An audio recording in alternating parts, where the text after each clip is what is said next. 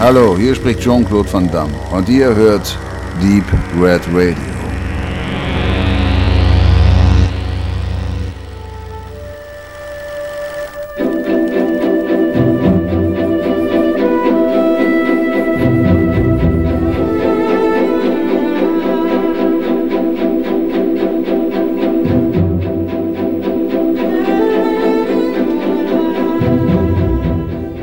Talking Misery, ein Vergleich von Roman, Film und Theaterstück, der Spoiler enthält.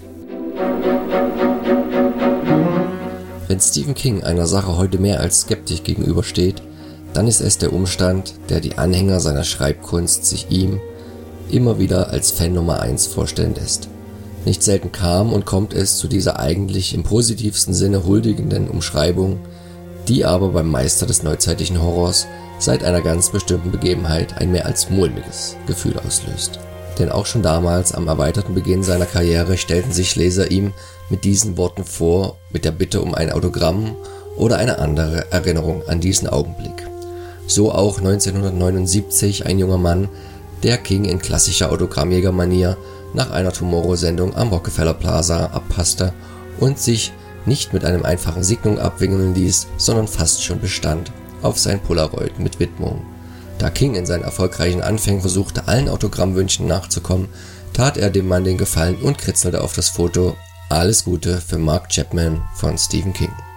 Nur wenige Zeit später, wir schreiben das Jahr 1980, sollte genau dieser Mark Chapman die Musikwelt in tiefe Trauer stürzen mit der Ermordung von Ex-Beatle John Lennon. Auch von diesem war er mal ein großer Fan gewesen. Jene mehr als verstörende Begebenheit ist definitiv nicht der einzige Grund für Stephen Kings späteren Roman Misery, ihm liegen noch diverse andere Ereignisse vor, kann die Begebenheit aber doch als gewisse Initialzündung gesehen werden, sich mit der Thematik entgleisten Phantums und der Beziehung von berühmten Schriftstellern oder Künstlern im Allgemeinen zu ihren Lesern bzw. Fans in einem Buch zu befassen der dann im Jahre 1987 veröffentlichte Roman Kings sollte ähnlich wie viele seiner Vorgänger und Nachfolger zum Bestseller und Welterfolg avancieren, allerdings im Gegensatz zu diversen anderen Werken des Schriftstellers neben einer sehr gelungenen Filmadaption auch als bisher einziges Buch eine autorisierte Bühnenfassung erhalten.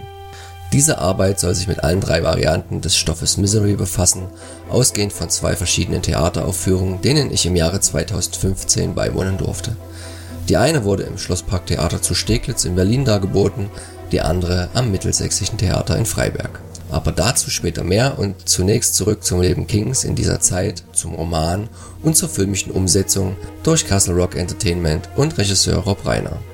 Zum Leben Kings Mitte der 80er Jahre aus dem berühmten Interview mit Eric Norden für den Playboy 1983.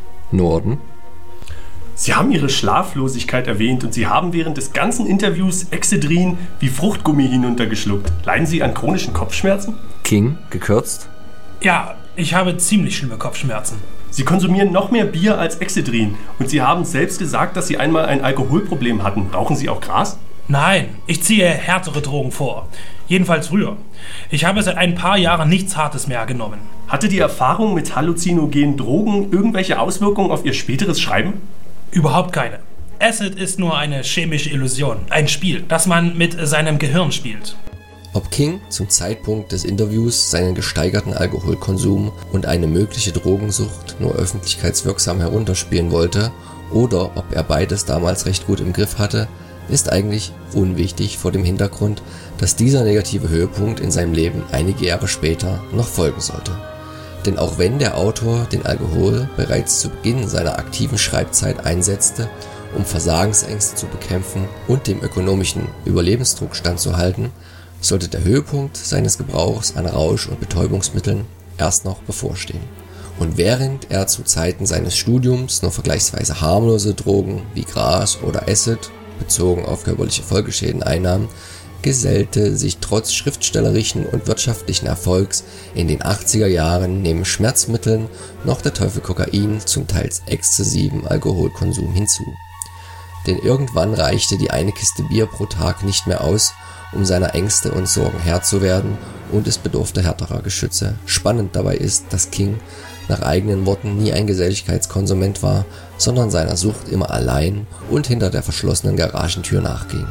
So funktionierte er auch bis zum endgültigen Bruch mit den Drogen und dem Alkohol im Jahre 1988 und schrieb und veröffentlichte selbst in diesen Phasen mehrere Bücher. Zu diesen gehören neben Misery unter anderem auch der frühere Cujo, an dessen Schreibprozess er sich überhaupt nicht mehr erinnern könne. So umnachtet und trotzdem funktional sei er gewesen. Cujo und Misery stellen dabei Werke dar, deren Gesamtbild King trotz der Umstände als gelungen ansieht, während er selbst kritisch einwirft, dass zum Beispiel sein Roman Tommy Knockers, Das Monstrum, schon qualitativ zu deutlich von seiner persönlichen Verfassung im Jahr der Entstehung gekennzeichnet war und nicht nur er selbst ihn als einen seiner schlechtesten Romane ansieht. Danach folgte irgendwann der Moment, in dem ihm seine Frau Tabitha die Pistole auf die Brust setzte und den Autor vor die Wahl stellte, deine Süchte oder ich. Zum Glück für uns alle entschied sich Stephen King richtig und ist nach erfolgreicher Entziehungskur seither trocken, aktives Mitglied im Club der anonymen Alkoholiker und was das Schreiben angeht, so kreativ und produktiv wie eh und je. Aber zurück zu Misery. Der Roman. Im Deutschen unter dem Namen Sie veröffentlicht, wurde erstmals im Jahre 1987 in Amerika publiziert. Dabei hatte ursprünglich Kings alter Ego Richard Bachmann dafür gerade stehen sollen, handelte Misery ebenso wie die meisten der bisherigen Bachmann-Werke doch nicht von übernatürlichen Monstrositäten, sondern vom menschlichen Horror. Doch die versehentliche Offenlegung des Synonyms bewirkte ein Umdenken und so publizierte King sein bis dahin persönlichstes Buch unter seinem Klarnamen. Persönlich deshalb, da der aus Maine stammende Autor sich wie beschrieben zu der Zeit kurz vorm Kulminationspunkt seiner Abhängigkeit befand und weil Misery mehr autobiografische Züge enthielt als je ein Roman oder eine Geschichte zuvor. Dieser handelt vom Autor Paul Sheldon, der kurz nach der Fertigstellung seines neuen Buchs Schnelle Autos in den verschneiten Rocky Mountains mit seinem Wagen verunglückt und so in die Hände der weitestgehend von der Außenwelt abgeschlossen lebenden ehemaligen Krankenschwester Annie Wilkes fällt. Diese rettet ihm zunächst das Leben, hätte er sich mit seinen mehrfach gebrochenen Beinen doch nie selbst aus dem Wagen befreien können, macht ihn aber bald selbiges zur Hölle. Denn die manisch-depressive Gastgeberin entpuppt sich als großer, wenn nicht gar größter Fan seiner früheren seichten Werke um die englische Adlige Misery Chastain und ihre aufregenden Abenteuer im 19. Jahrhundert, die sich allerdings eher auf Groschen-Romanniveau abspielen. So ist Annie wenig begeistert vom modern geschriebenen Manuskript zu Schnelle Autos, so richtig mies wird ihre Stimmung allerdings erst, als sie die Taschenbuchausgabe von Paul Sheldons letzten Misery-Abenteuer in Windeseile verschlingt und vom Romantod ihrer Lieblingsfigur erfährt. Dieser Umstand ändert ihr Verhältnis zum Autor schlagartig. Sie zwingt ihn, das Manuskript von Schnelle Autos zu vernichten und Misery auf plausible Art und Weise wieder auferstehen zu lassen. Paul Sheldon ist spätestens jetzt ihr Gefangener und gerät in eine weitere Abhängigkeit, nämlich die von Schmerzmitteln. Nur mit deren Hilfe kann er Annies Forderung in die Tat umsetzen und ist gleichzeitig ihren schweren Stimmungsschwankungen ausgeliefert. Denen und seinen zaghaften Bewegungs- und Fluchtversuchen ist es geschuldet, dass er während seiner Gefangenschaft einige seiner Körperteile verliert, er dafür aber tiefe Einblicke in Annies Vergangenheit erfährt und ihm so einiges klar wird. Am Schluss behält er die Oberhand im finalen Kampf um Leben und Tod und wird von der Polizei gerettet. Trotzdem verbrachte Paul mehrere Monate in Annies Gefangenschaft. Die Entschädigung dafür? Der Riesenerfolg durch den zeitnah herausgebrachten Roman Miserys Rückkehr und die Aussicht auf einen noch größeren Zahltag bei der Veröffentlichung seiner eigenen Horrorgeschichte. Der Preis dafür, neben den körperlichen Verwundungen, die Erinnerungen an das Erlebte, Verfolgungswahn, Albträume und das schlechte Gefühl, wieder mit etwas Geld verdient zu haben, was eigentlich schon längst nicht mehr den eigenen Ansprüchen an sich als Schriftsteller genügt. Denn neben den Themen des krankhaften Phantums und der Abhängigkeit von Rauschmitteln thematisiert der Roman Misery weiterhin die Frage nach der Wertigkeit des geschriebenen Wortes. Welche Relevanz hat ein Werk? Ist es bloße Unterhaltung und vielleicht sogar trivial? Oder wohnt ihm ein tieferer Wert, vielleicht sogar Anspruch inne? Ist das Kunst oder ist das Dreck? Und wer legt dies fest? Und lasse ich mich von diesen Stimmen leiten und beeinflussen? Oder bin ich zufrieden mit dem, was ich geschaffen habe?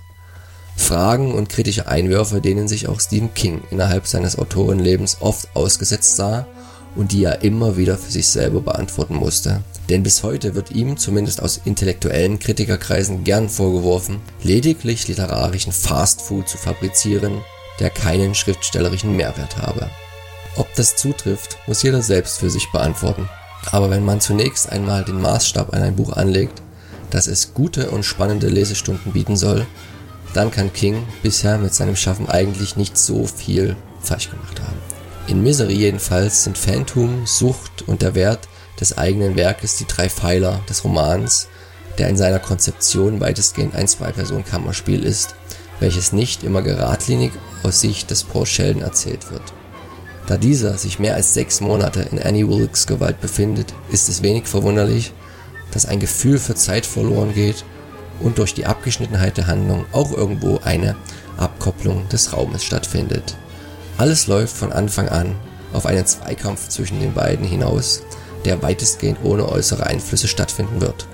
Dabei ist Paul nie machtlos, wie es auf den ersten Blick scheinen mag, denn er weiß, dass ihm, solange Miserys Rückkehr nicht vollendet ist, im Großen und Ganzen nichts passieren darf. Vor dem Danach graut es ihm allerdings berechtigterweise. Annies Trümpfe sind hingegen Pauls Versehrtheit.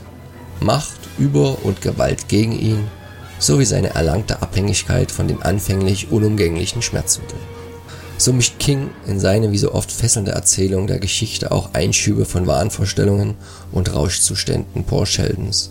Diese bremsen natürlich das Voranschreiten der Handlung, sorgen aber ganz King-typisch auf diese Art und Weise für seinen ganz eigenen Spannungsaufbau.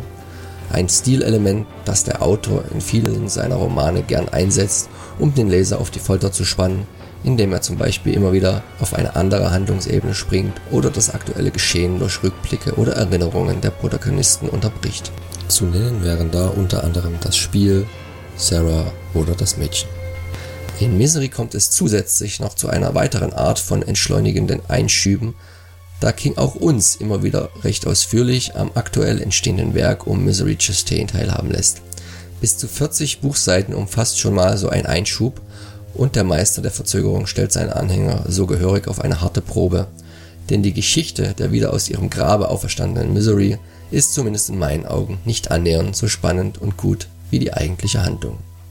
Vielleicht wäre da etwas weniger gleich viel mehr gewesen, allerdings bleibt die wichtige Frage, inwieweit das Ganze intendiert war oder vielleicht schon ein kleines Zeichen für einen gewissen Kontrollverlust des Autors über sein Werk gewesen ist, ganz seinem damaligen Zustand geschuldet. Die Verfilmung hingegen kann bis heute als elitär angesehen werden unter den zahlreichen Adaptionen Kingischer Geschichten und Ideen.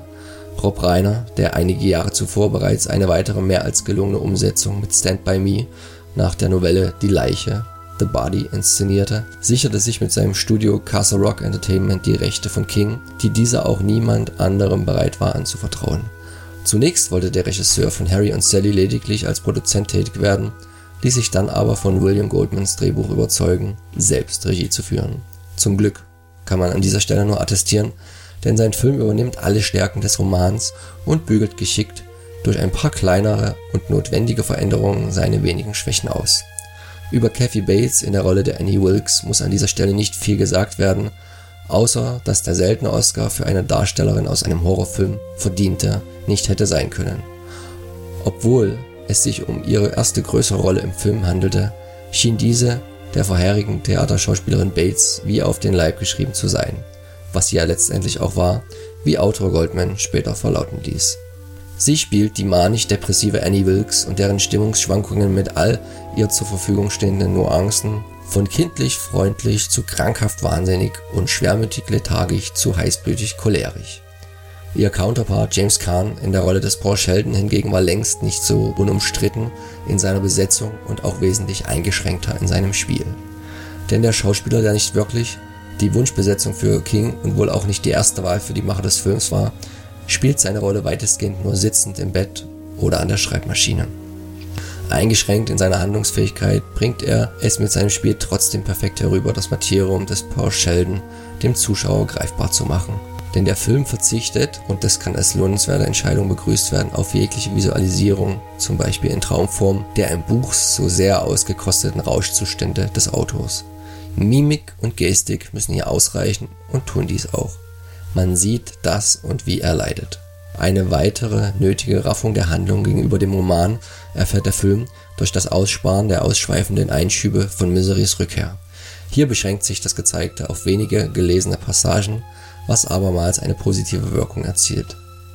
Auch war es von vornherein notwendig und klar, die kammerspielartige Struktur des Romans aufzubrechen und um ein paar Nebenfiguren sowie Schauplätze zu erweitern. Spielt zwar auch schon bei Kings Geschichte die Polizei eine zwar untergeordnete, aber nicht unwichtige Rolle, deren Nachforschungen zum Ende hin den Druck von außen auf Annie Wilkes erhöhen, so bekommt sie erst im Film eine wirklich greifbare Form in den Personen des Sheriffs und seiner Frau. Freilich geht die Sache für Sheriff Buster im Film genauso tödlich aus wie für einen Polizisten im Roman. Allerdings sahen William Goldman und Rob Reiner für dessen Tod lediglich einen Axthieb durch Annie Wilkes vor, während King sie im Roman nach längerem Kampf mit einem Rasenmäher über den Kopf des Gesetzeshüter fahren lässt. Auch an anderer Stelle hat Reiner die Vorlage um ihren grafiken Charakter entschärft. Zwar lässt er ebenfalls die berüchtigte Hobelszene nicht aus, begnügt sich aber damit, dass Annie lediglich mit einem Hammer Knöchel Porscheldens zertrümmert und nicht gleich den ganzen Fuß amputiert. Es fließt somit kein Blut und die Kamera ist auch weniger sensationsgierig, nur kurz bei der Sache. In ihrer Wirkung steht die Szene der im Roman allerdings in nichts nach. Dass Paul Sheldons Finger im Film an der Hand bleibt, ist da fast schon ein schwacher Trost. Während die unterschiedlich starke Beschreibung bzw. Darstellung der Gewalt in Buch und Film eher als fast schon unwichtig abgetan werden kann, gibt es allerdings eine weitere Änderung, die weitreichender ist.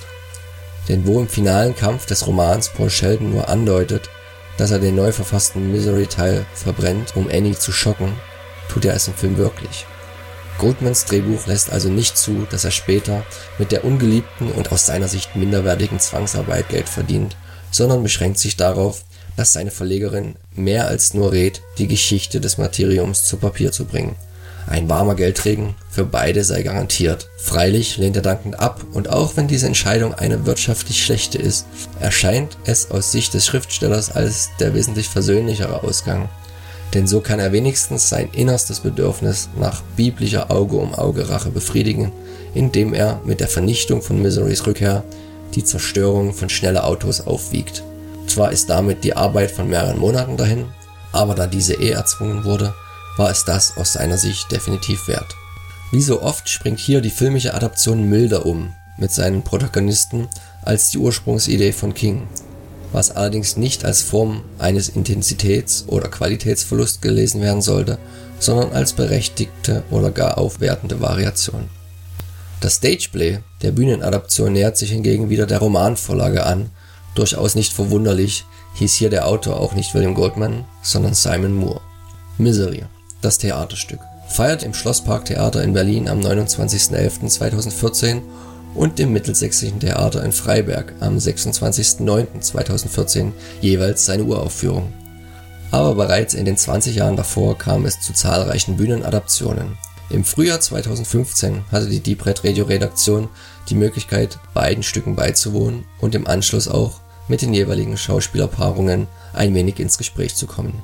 Dafür nochmals an dieser Stelle ein dickes Dankeschön nach Berlin an Franziska Trögner und Jörg Schüttauf sowie nach Freiberg an Conny Krotsch und Michael Berger.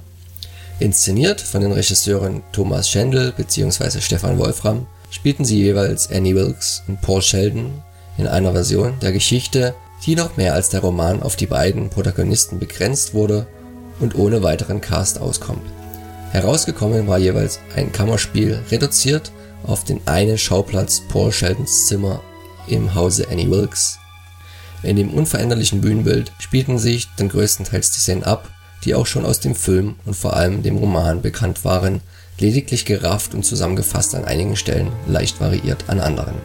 So beschreitet das Stageplay von Moore den Weg der Romanvorlage, in dem Miserys Rückkehr nach Paul Sheldons Martyrium ihm zumindest einen warmen Geldregen bescheren wird.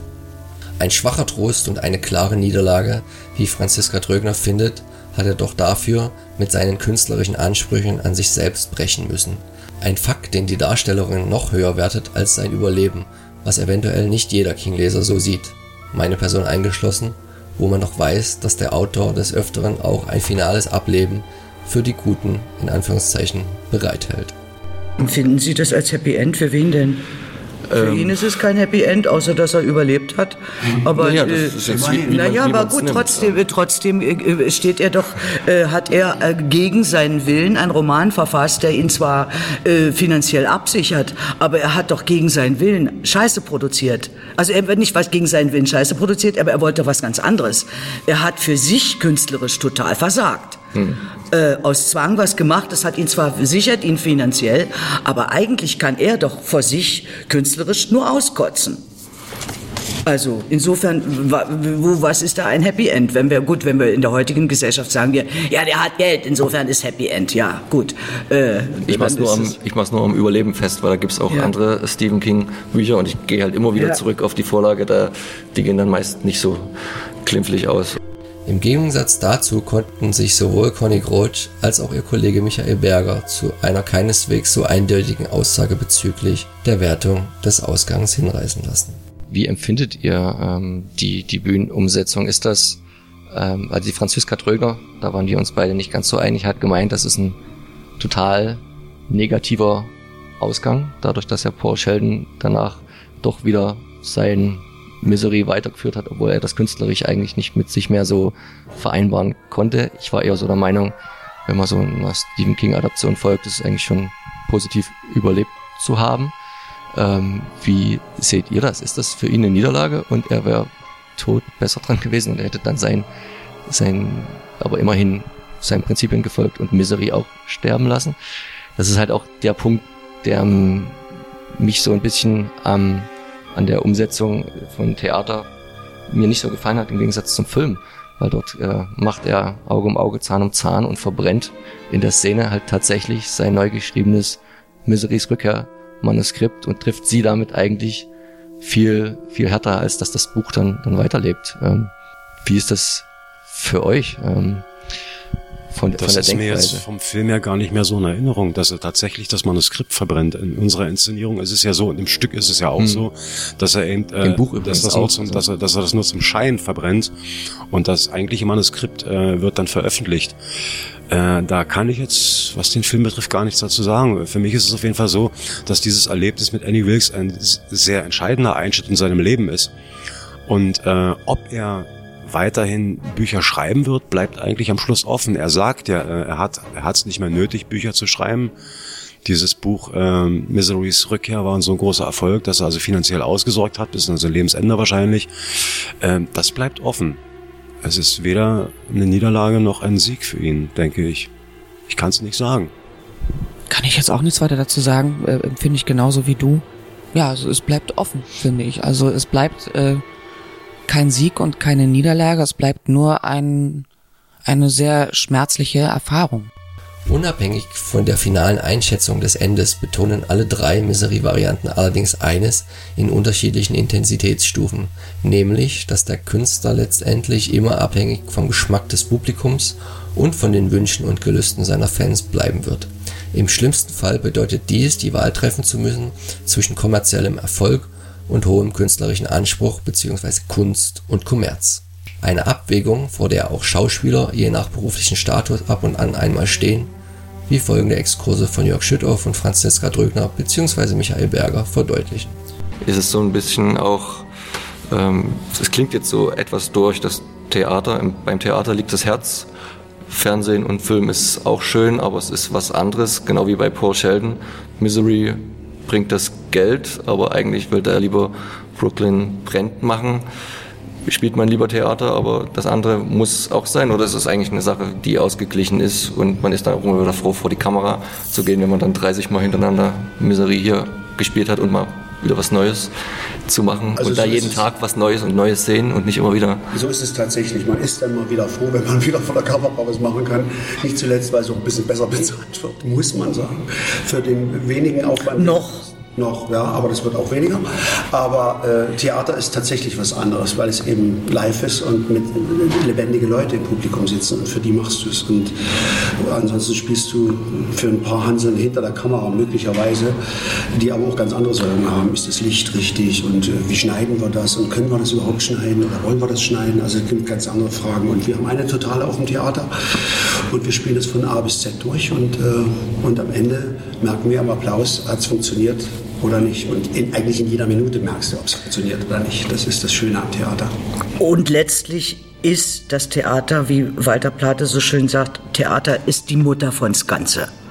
Also es hat ja erst das Theater gegeben und dann den Film. Und als die ersten Kollegen, wenn man so alte Memoiren liest, anfingen, Film zu machen, so 1902, 3, als die Stummfilme so begannen, sind sie von ihren Theaterkollegen sehr verächtlich angesehen worden, weil es gehörte sich nicht und das war I und das war das Letzte.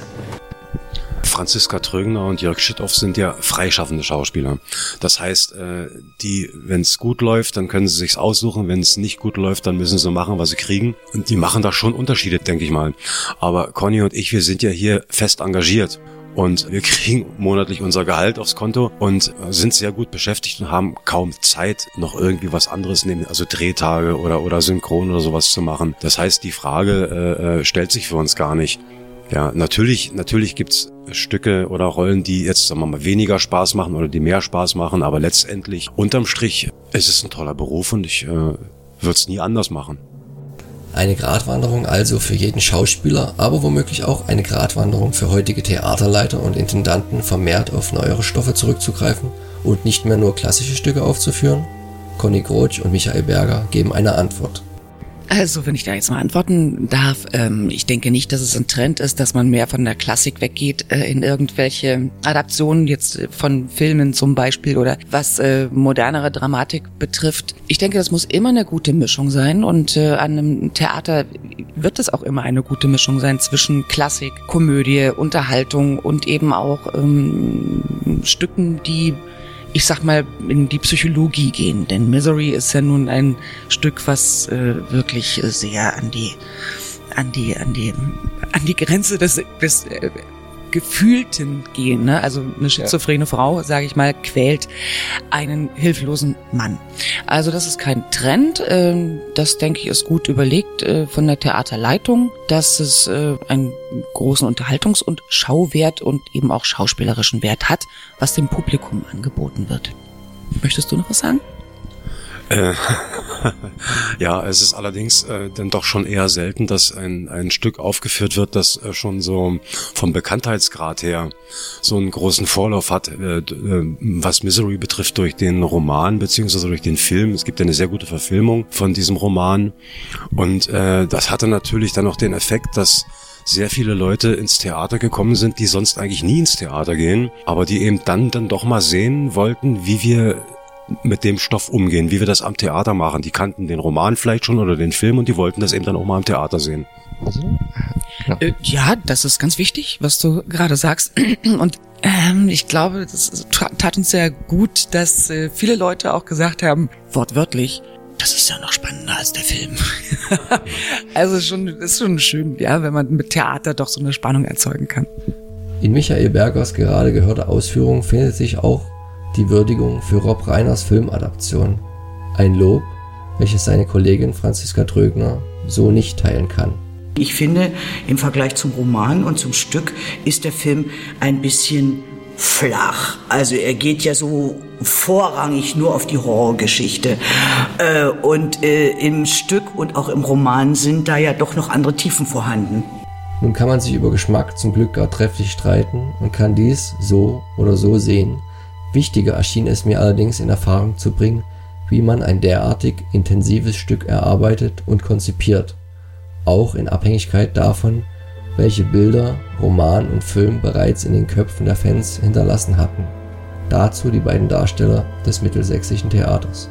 Im Roman ähm, hackt Annie Wilkes dem Paul Sheldon in der Tat einen Fuß ab. Und äh, das kann man natürlich auf der Bühne nicht machen. Ich wüsste nicht, wie ich das dann äh, spielen sollte. Und selbst im Film wird das nicht gemacht, obwohl das in der in der in der äh, Stückvorlage, die wir also gespielt haben, ist das so vorgegeben, dass sie ihm einen, einen Fuß abhackt. Aber wie man das jetzt auf der Bühne umsetzen soll, das ist mir äh, echt schleierhaft. Also selbst im Film bricht sie ihm beide Füße und äh, in unserer Inszenierung hat Annie Wilkes dem Paul Sheldon einen Fuß gebrochen und ich denke mal, das reicht an Brutalität. Und ja, was wollte ich jetzt eigentlich sagen? Jetzt habe ich den Faden verloren. Mach du mal weiter. Ob es für uns zu weit ging, ich sag mal, die Brutalität auf der Bühne. Nein, weil wir wollten das ähm, sehr authentisch machen. Theater ist zwar vorgespielt, aber äh, gerade bei, wie Sie schon sagten, so ein Thriller von Stephen King muss man schon Gänsehaut kriegen und da muss man sich dann schon was einfallen lassen, dass die, ich sag mal, Täuschung des Theaters doch so echt ist, dass eben wirklich die Grusel, Gänsehaut beim Zuschauer stattfinden kann. Äh, bei uns war es natürlich in der Arbeit auch so, dass wir uns damit nicht leicht getan haben. Wir suchen nach technischen Möglichkeiten dabei. Also zum Beispiel wird bei uns ja auch in dem Moment, wo ich ihm mit dem Vorschlaghammer den einen Fuß breche, mit einem Black und mit Musik gearbeitet, danach auch noch mit Blut. Also das sind ja technische Mittel, trotzdem ist es das nicht leicht gefallen, weil der Schauspieler hat ja eine Fantasie, damit arbeitet er ja und ähm, hat natürlich ein Vorstellungsvermögen.